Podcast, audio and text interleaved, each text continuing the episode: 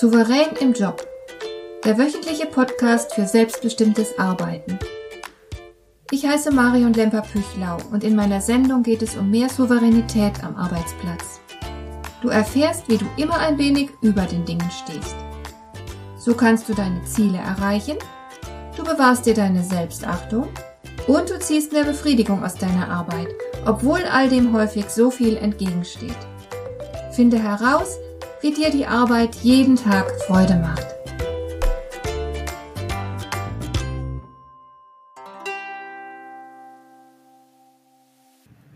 Hallo und herzlich willkommen zu unserer heutigen Episode von Souverän im Job.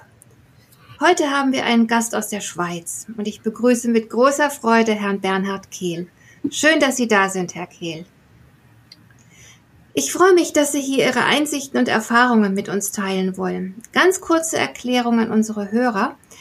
Herr Kehl und ich sind über das Business-Netzwerk Xing in Kontakt gekommen und er ist mir einfach aufgefallen, weil er seine Arbeit überdurchschnittlich gern zu machen scheint. Herr, Herr Kehl, können Sie ganz kurz erklären, was Sie tun, worin Ihre berufliche Aufgabe besteht? Also ich bin der, äh, guten Abend Frau Lemper, ich bin der Vertriebsleiter einer Spezialdruckerei. Mhm. Okay. Und wenn Sie nun auf einer Skala von 1 bis 10 angeben müssten, wie gern Sie Ihre Arbeit verrichten, also 1 hieße ähm, Null-Bock-Mentalität und 10 würde bedeuten, dass es Ihre Leidenschaft ist.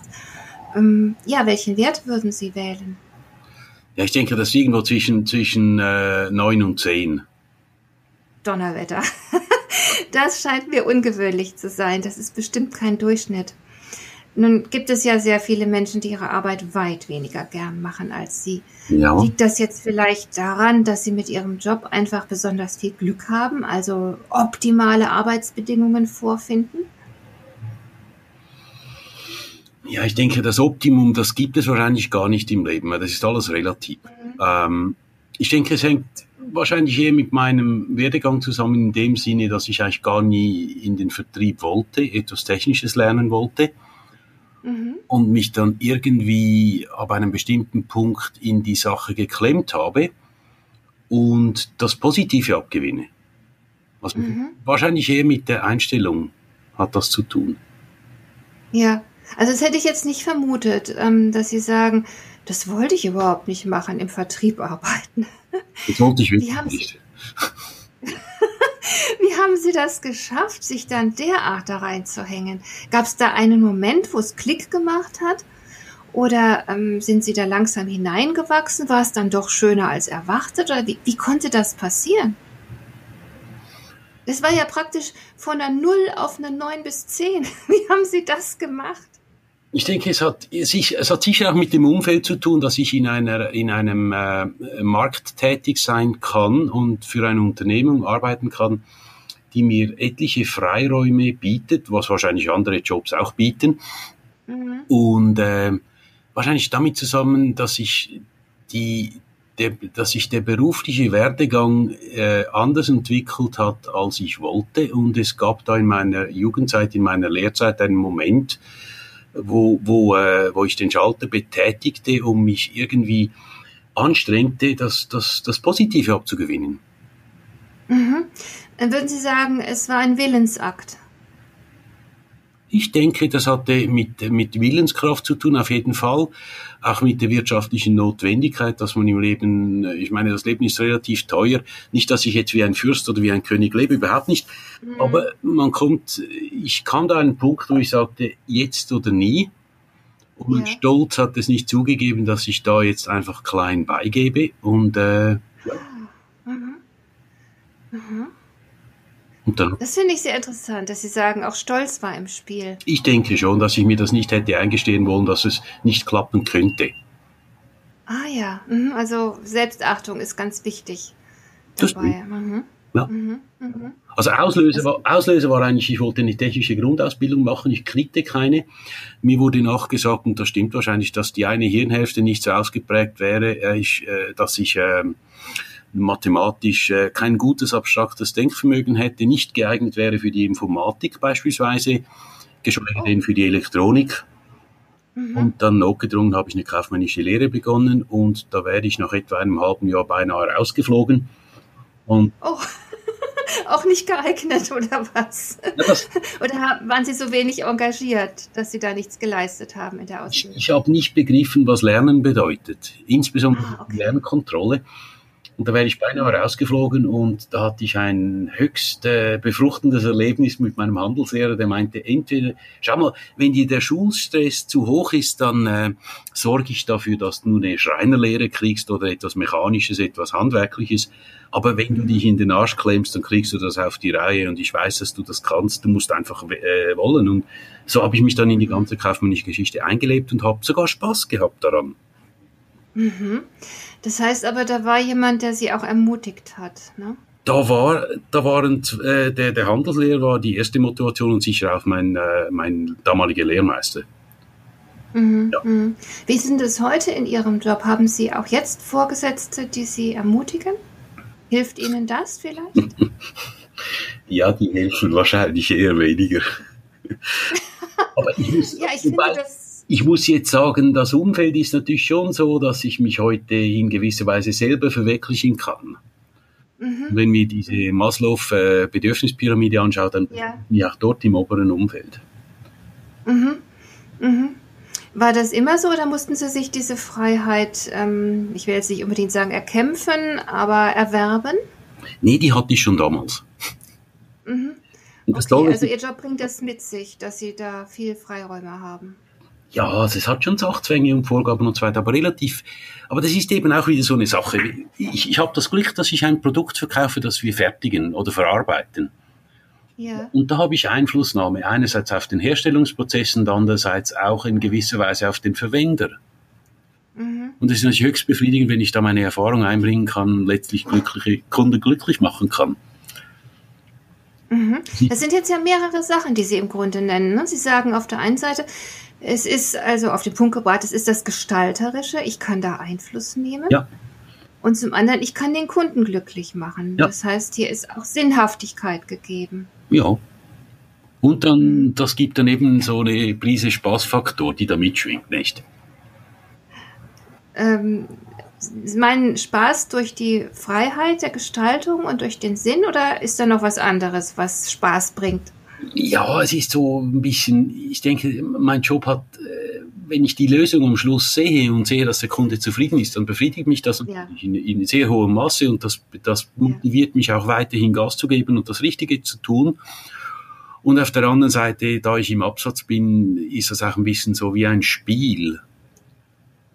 Also mhm. es geht schon um Geld und es ist immer noch ein bisschen Nervenkitzel, ja. ob ich jetzt einen Auftrag kriege oder wenn ich beispielsweise dann, dann sehe ich, warum ich die Aufträge kriege. Und so, das hört man ja, ja. die wenigsten Kunden sagen, ich habe bei dir bestellt, weil du mir ein, ein passendes Angebot gemacht hast oder ich habe bei dir bestellt, weil du einen frischen Auftritt hast oder weil du glücklich bist oder, ja, oder weil ja. du, äh, weil du, weiß der Teufel was. Und äh, ich höre dann schon solche Dinge und das, das, das macht einem dann schon, äh, das äh, freut einem nicht. Sehr, sehr mhm. Ähm, das finde ich jetzt noch sehr interessant. Da möchte ich nochmal nachhaken. Sie sagen, das hat auch ähm, was Spielerisches. Kriege ich den Kunden? Kriege ich ihn nicht? Sehen die anderen Vertriebler das auch so? Sie sind ja nicht der einzige Vertriebler in Ihrem Unternehmen. Ähm, Sehen die anderen das auch so, das spielerische Element? Das kann ich Ihnen nicht sagen. Wir haben in der, in der Westschweiz auch einen Verkäufer. Äh, ob der das als mhm. Spiel betrachtet, ich denke eher. Wissen Sie nicht. Ja, ja. Mhm. Also ähm, es ist ja tatsächlich so, dass man seit der Antike schon weiß, ja, dass man besser dran ist, wenn man das Leben spielerisch sieht, ja. Ja. Ich weiß nicht, welcher, welcher griechische Philosoph das gesagt hat, aber da gibt es diesen Spruch, was ist nun die richtige Lebensweise? Du musst das Leben als Spiel ansehen. ja, wenn Sie das natürlich einem Zahlenmensch sagen, dann äh, ist das natürlich relativ schwierig und äh, ja, ich brauche das ein bisschen. Also für mich, ja. für mich ist das wichtig. Ja, aber da gehört natürlich auch ein hohes Maß an Souveränität dazu. Ne? Also Sie sagen ja auf der einen Seite, es hat natürlich eine wirtschaftliche Komponente. Das Leben in der Schweiz ist teuer. Auch wenn man nicht wie ein König lebt, braucht man ordentlich Geld. Das ist leider so, ja. Aber Sie spielen auch. ich spiele mit, dem, mit der Arbeit. Aber nicht, ja. nicht äh, in, in einem übertragenen Sinne. Ja, ähm, ich gehe nie ins Casino. Das ist unheimlich schlimm, weil da, wenn ich beispielsweise im Casino eingeschlossen wäre und, und, und 10 Millionen Euro hätte noch, und, und der einzige Spieler wäre nach vier Wochen oder so, wären die 10 Millionen weg. Also ich kann nur verlieren. aha, aha. Also sie spielen, obwohl es sehr ernst ist. Das erinnert mich an einen anderen Spruch. Ich weiß wirklich nicht mehr, woher der kommt. Ähm, der ist, glaube ich, moderner, der ist nicht aus der Antike. Und dieser Spruch lautet, ich spiele nicht zum Zeitvertreib, sondern nur, wenn es ernst wird. Ja. ja. Das ist das Ihre Haltung bei der Arbeit, wenn Sie neuen Kunden werben oder so? Ja, da geht es natürlich, wenn ich einen neuen Kunden bewerbe, geht es um den Nervenkitzel, kriege ich den auf die Reihe oder nicht, knacke ich den. Mm, mm, mm. Aber nicht, in, ja. nicht so äh, im, im, wie soll ich sagen, wenn ich den halt nicht, wenn ich den nicht kriege, dann kriege ich den nicht. Mhm. Dann mache ich einfach weiter. Also das, das, ich, ich schimpfe dann schon so, aber ähm, es, es hält mich nicht davon ab, weiter zu spielen. Das finde ich jetzt gut. Das finde ich auch sehr interessant. Es ist natürlich die Frage, wie geht man mit Misserfolg um, ne? Und es gibt ja sehr viele Menschen, die werden entmutigt durch Misserfolg. Ja. Mist hat nicht geklappt. Die geben sich vielleicht auch selbst die Schuld. Ich habe es halt nicht drauf. Ich wusste doch, das liegt mir nicht. Oder ähm, die machen die wirtschaftlichen Umstände verantwortlich. Oh, was willst du machen in diesen Zeiten? Da kannst du doch nichts mehr verkaufen.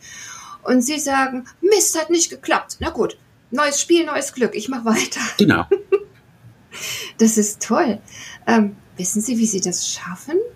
Denn andere wären entmutigt und andere wären auch nicht ähm, spielerisch dabei, sondern eher Stress. Also die hätten Stress. Ich muss jetzt diesen Kunden gewinnen. Ja.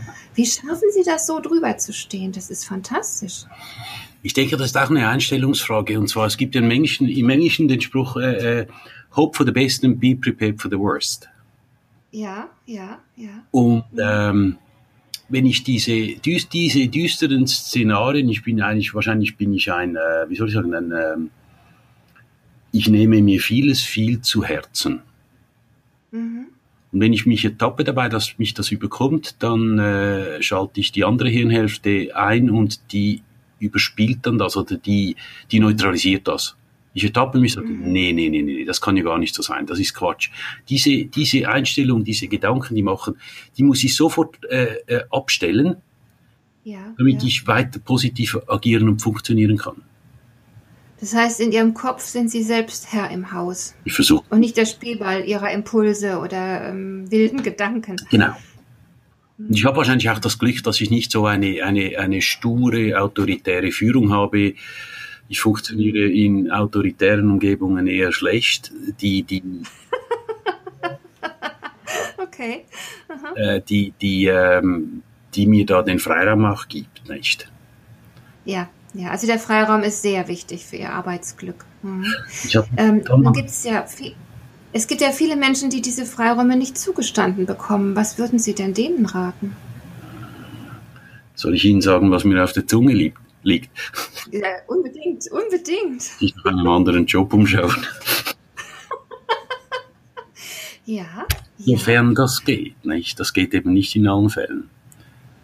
Nein, aber Sie würden den Versuch unternehmen und sich nicht einfach abfinden und leiden. Also ich habe es bis jetzt immer so gemacht. Oh, Sie haben das gemacht. Das ist beeindruckend, Herr Kehl. Das finde ich sehr beeindruckend. Ich bin ja Psychologin und habe in meinem Institut sehr oft Menschen, die mit der Arbeit unglücklich sind und die wegen ihrer Probleme zu mir kommen. Und dann gibt es natürlich auch Fälle, wo ich sage, so wie Sie mir das berichten, kann ich mir schlecht vorstellen, dass das nochmal was richtig Gutes gibt, Sie und Ihr Job. Mhm. Wie wäre es denn, wenn Sie sich was Neues suchen würden und dann kommen die ganzen Sachzwänge, ja, ich bin zu alt, ich bin zu jung, die wirtschaftliche Lage lässt das nicht zu oder das kann ich der Familie nicht zumuten, da müssen wir ja umziehen oder ich habe nicht die richtige Ausbildung für das, was ich eigentlich machen möchte. Mhm. Und dann verharren die im Unglück und leiden und machen natürlich andere dafür verantwortlich.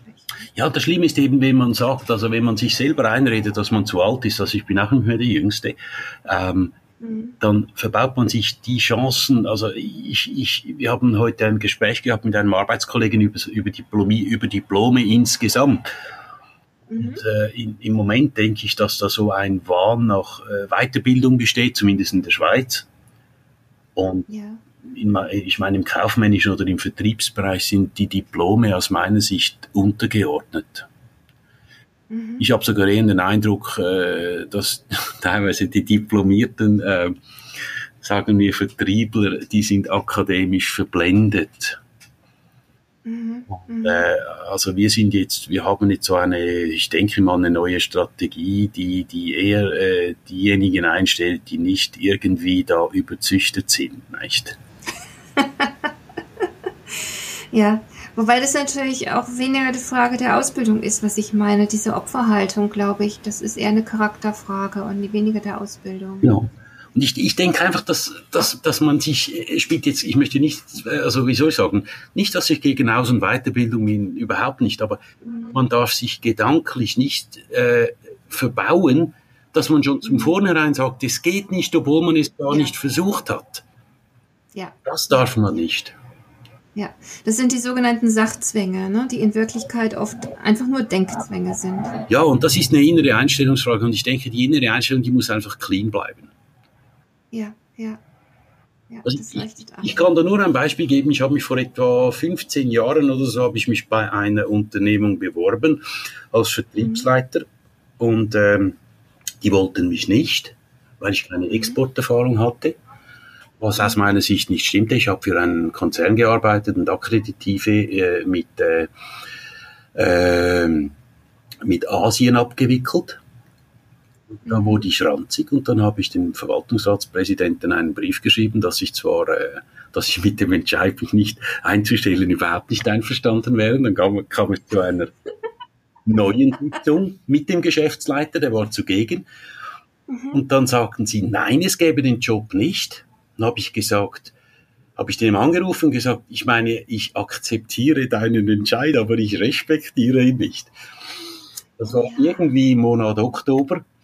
Und dann kurz vor Ostern im Folgejahr rief er mich an und sagte, Sie wollten ja noch ein Bier mit mir trinken. Sag ich, ja. ja. Er würde mich jetzt zum Mittagessen einladen. Sag ich, ist auch gut, solange es ein Bier gibt. Und dann sind wir zusammen essen gegangen. Ich glaube, wir haben nicht mal ein Bier getrunken und sagte, Sie würden es kaum glauben. Jetzt hat mir mein Vertriebsleiter gekündigt, weil er die Traumstelle gefunden hat und Sie können die Stelle sofort haben. Und dann, ich habe dann die Stelle nicht mehr angenommen, weil ich andere Pläne hatte, aber es hat mich unheimlich belustigt. Und er hat mir dann nur zum Schluss äh, gesagt, äh, weißt du, ich habe noch nie einen so, äh, äh, wie soll ich sagen, einen äh, erbitterten Verkäufer, äh, äh, einen solchen Kämpfer als solches erlebt wie dich. Und wenn du dich im, im Absatz so verhältst, wie du dich jetzt mir gegenüber verhält hast, dann wirst du sehr gut verkaufen. Das habe ich nur gelacht. ja, und ich nehme an, seine Voraussage ist auch eingetroffen, ne? Ich denke, doch, doch. Mhm. Eigentlich will ich nur sagen, dass man teilweise unkonventionell sein kann und wahrscheinlich auch muss und das einiges ja. bringt. Man soll natürlich sein. Und man darf sich ja nie gedanklich äh, darauf einstellen, dass, es, dass ich zu alt bin oder dass ich das Diplom nicht habe oder ein Stellenwechsel kommt ja. nicht mehr in Frage. Und das, das, das sind einfach schlechte Gedanken und die machen einem fertig und die muss man vermeiden. Ja, ganz genau, ganz genau. Ich denke auch, dass es so ist. Aber ähm, es gehört natürlich auch sehr viel Mut dazu, so aufzutreten, wie Sie das getan haben. Man muss ein starkes Selbstwertgefühl haben, dass man wirklich nochmal dem künftigen oder dem gescheiterten Arbeitgeber sagt, ähm, ey, das war eine blöde Idee, mich nicht zu nehmen. Ja. Ich wäre nämlich perfekt für die Stelle, ja. Nicht okay, das muss ich ja, aber ich finde es doof trotzdem. Also da gehört natürlich eine Menge Mut dazu. Und ähm, ich denke, dass sie natürlich auch in ihrem jetzigen Unternehmen diesen Mut haben. Also ich könnte mir gut vorstellen, dass sie jemand sind, der seine Meinung sagt. Leider zu oft. ähm, würden Sie sagen, dass Sie ähm, praktische Nachteile daraus haben, wenn Sie jetzt in Ihrem Job auch Ihre Meinung kundtun? Wird das bestraft? Sind nicht immer alle glücklich. Na gut, das kann natürlich nicht sein, ja, dass sie alle glücklich machen. Das ist ja auch, denke ich, nicht das Ziel.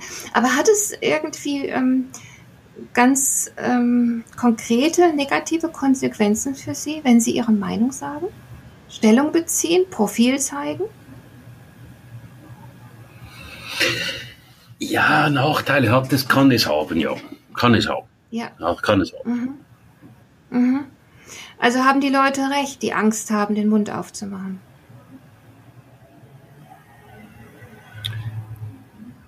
Ich denke, wenn man, ich schätze immer ab, wie, wie weit kann ich gehen, was, es gibt Dinge, die, ähm, die, die darf man nicht sagen, auch wenn sie offensichtlich mhm. sind, weil es, es gibt immer Menschen, die wollen nicht darüber reden oder sie haben eine vorgefasste Meinung. Ja, und von ja. dem her ist es teilweise wirklich, also wahrscheinlich schon besser, wenn man etwas zurückhaltender ist, nicht? Mhm. Also würden Sie auf Diplomatie setzen und auf kalkuliertes Risiko, wenn Sie Ihre Meinung kundtun? Es kommt, es kommt immer aufs Umfeld davon. Wenn ein Kunde beispielsweise irgendwas einsetzt, das völlig abstrus und blöd ist aus meiner Sicht oder untauglich und er damit glücklich ist und ich ihm, da kann, muss ich vorsichtig sein, äh, ob ich ihm einen Verbesserungsvorschlag. Unterbreiten soll, weil es könnte auch so ausgelegt werden, der kritisiert meine jetzige Umgebung und das ist, äh, das, äh, der, der will das gar nicht, nicht? Ja, ja, ja, ja, genau. Aber das kann man eigentlich ausloten, indem man, äh, wie soll ich sagen, da gibt es Fragetechniken, wie zufrieden man ist mit der jetzigen Lösung und andere Möglichkeiten, den Zufriedenheitsgrad auszuloten, ohne dass man direkt fragt. Mhm. Mhm. Ja. Das wäre dann wirklich die Kunst der Diplomatie, den betreffenden Kunden auf den Weg zu bringen, ja. ohne ihm direkt zu sagen, was du da machst, ist doch wirklich Blödsinn. Ja, in diesem Sinne. Mhm. Ja, ja, sehr gut. Aha. Ja, ich bin schon beeindruckt von diesem Mut, weil ich eben so viel das Gegenteil sehe in der Arbeitswelt. Aber ist Ihnen denn schon mal was wirklich Schlimmes passiert, wenn Sie Ihre Meinung gesagt haben? Also Sie sagen, es hat auch mal Nachteile, aber ja. ist Ihnen was wirklich Schlimmes passiert? Nee, Schlimmes ist nie passiert, aber äh, es ist, es ist frustrierend, wenn man, ähm, wenn man sieht, dass man eigentlich auf der, auf der richtigen Wellenlänge ist und die Dinge auch richtig gesehen hat und letztlich mhm. gedreht wird, dass äh, wahrscheinlich gibt es einfach Menschen, die wollen bestimmte Dinge nicht sehen und die wollen darüber nicht diskutieren ja. und die werden das so drehen, dass es, es gegen einen geht. Aber das, das, ja, das, das ist so. Das ist so, genau. Ich denke auch, da muss man dann einfach damit leben. Aber wie würde es Ihnen denn gehen, wenn Sie nichts gesagt hätten?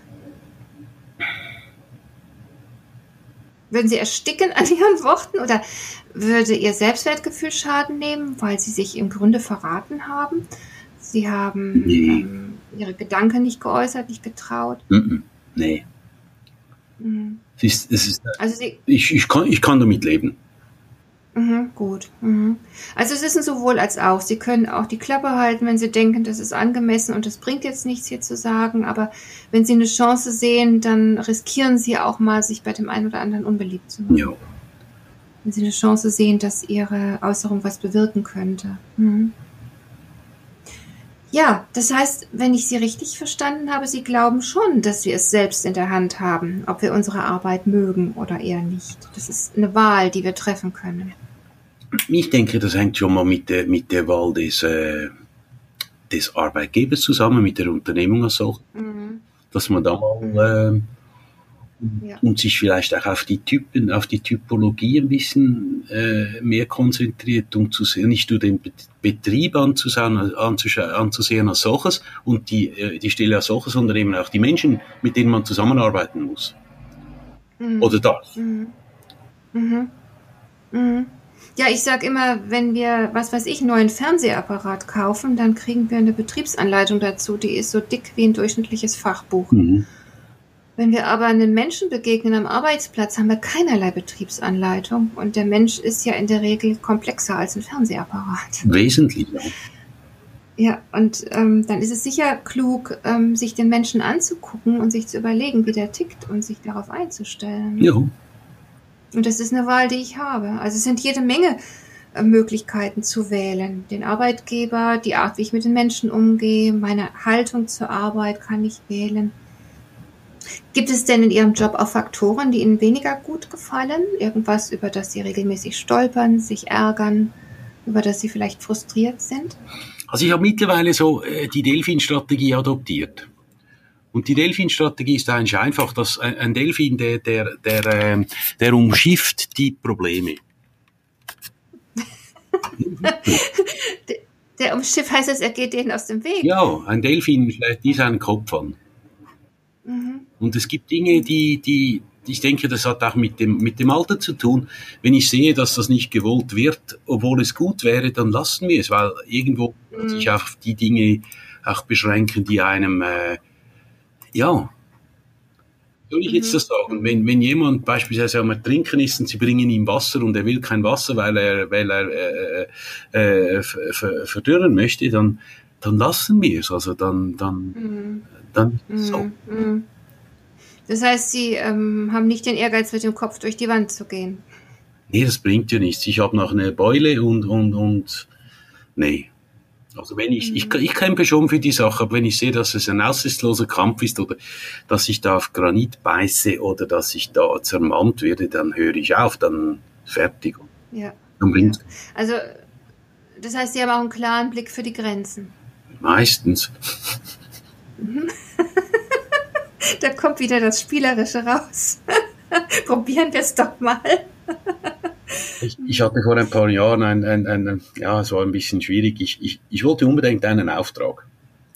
Mhm. Und dann kriegte ich eine Absage. Und wie das Ganze so, wie die Absage, die war irgendwie so, das zog sich über Wochen in die Länge. Ich hatte eigentlich gar keine reale, richtige Chance hier äh, anzubieten. Und dann wurde mir dann telefonisch mitgeteilt, dass es eben mit uns nicht klappen würde. Und dann wurde ich sauer und dann habe ich ja. den CEO angerufen, also, oder anrufen wollen. Mhm. Ob mhm. das wirklich so ist. Und dummerweise war dann die andere Person im gleichen Büro und hat das mitgekriegt und das war dann nicht so lustig. Also, Na gut, aber Sie hatten ja schon verloren. Ich meine.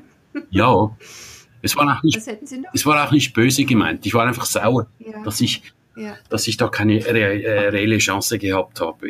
Aber äh, solche Dinge, mhm. ja, man schlägt sich dann den Kopf und macht weiter, fertig, Schluss. Mhm, mhm. das ist wohl sicherweise. Ja, das sind ja jetzt schon jede Menge Ansätze, die Sie hier bringen. Was würden Sie ähm, vielleicht Berufsanfängern raten? Welche Einstellung würden Sie denen grundsätzlich empfehlen? Eine möglichst offene. Mhm. Und ähm, vor allem sich gedanklich äh, aufs Positive zu konzentrieren. Mhm. Und äh, ich sage jetzt das ein bisschen salopp, wenn schon Scheiße, dann mit Schwung. Im Leben sehr viele äh, eigentlich äh, nicht so, nicht so tolle Arbeiten, aber wenn man mit der richtigen Einstellung reingeht und das Ding durchzieht, dann kann man sogar noch Freude daraus gewinnen oder Spaß oder, den, oder sogar Spaß drin haben. Ja, ja, ja. Das finde ich doch irgendwie spannend. Auf jeden Fall. Mhm. Ja. Äh, gibt es irgendeinen Wahlspruch, den Sie für sich ähm, ausgesucht haben, der Ihnen Orientierung im Alltag gibt? Wenn du es nicht versuchst hast, weißt du nicht, ob es geht. Okay. Vielen Dank, Herr Kehl. Das war eine ganze Menge, was Sie uns hier präsentiert haben. Ja. Ähm, es hat mir sehr gut gefallen. Ich danke Ihnen ganz, ganz herzlich. Alles Gute für Sie, Herr Kehl. Auch Ihnen, Frau Lemper. Vielen Dank fürs Interview. Danke. Wiederhören. Dir gefällt dieser Podcast? Dann bewerte ihn doch mit einer Sternebewertung und Rezension in iTunes. Das hilft einerseits, diese Sendung noch weiter zu verbessern und andererseits sie für andere Interessierte noch sichtbarer zu machen. Besuche auch meine Webseite lemper-büchlau.com. Dort findest du ein paar nützliche und kostenlose Downloads, die dir weitere Anregungen für deine Arbeit liefern. Das war die heutige Ausgabe von Souverän im Job. Schön, dass du zugehört hast. Ich wünsche dir viel Spaß und Erfolg bei der Gestaltung deiner Arbeit.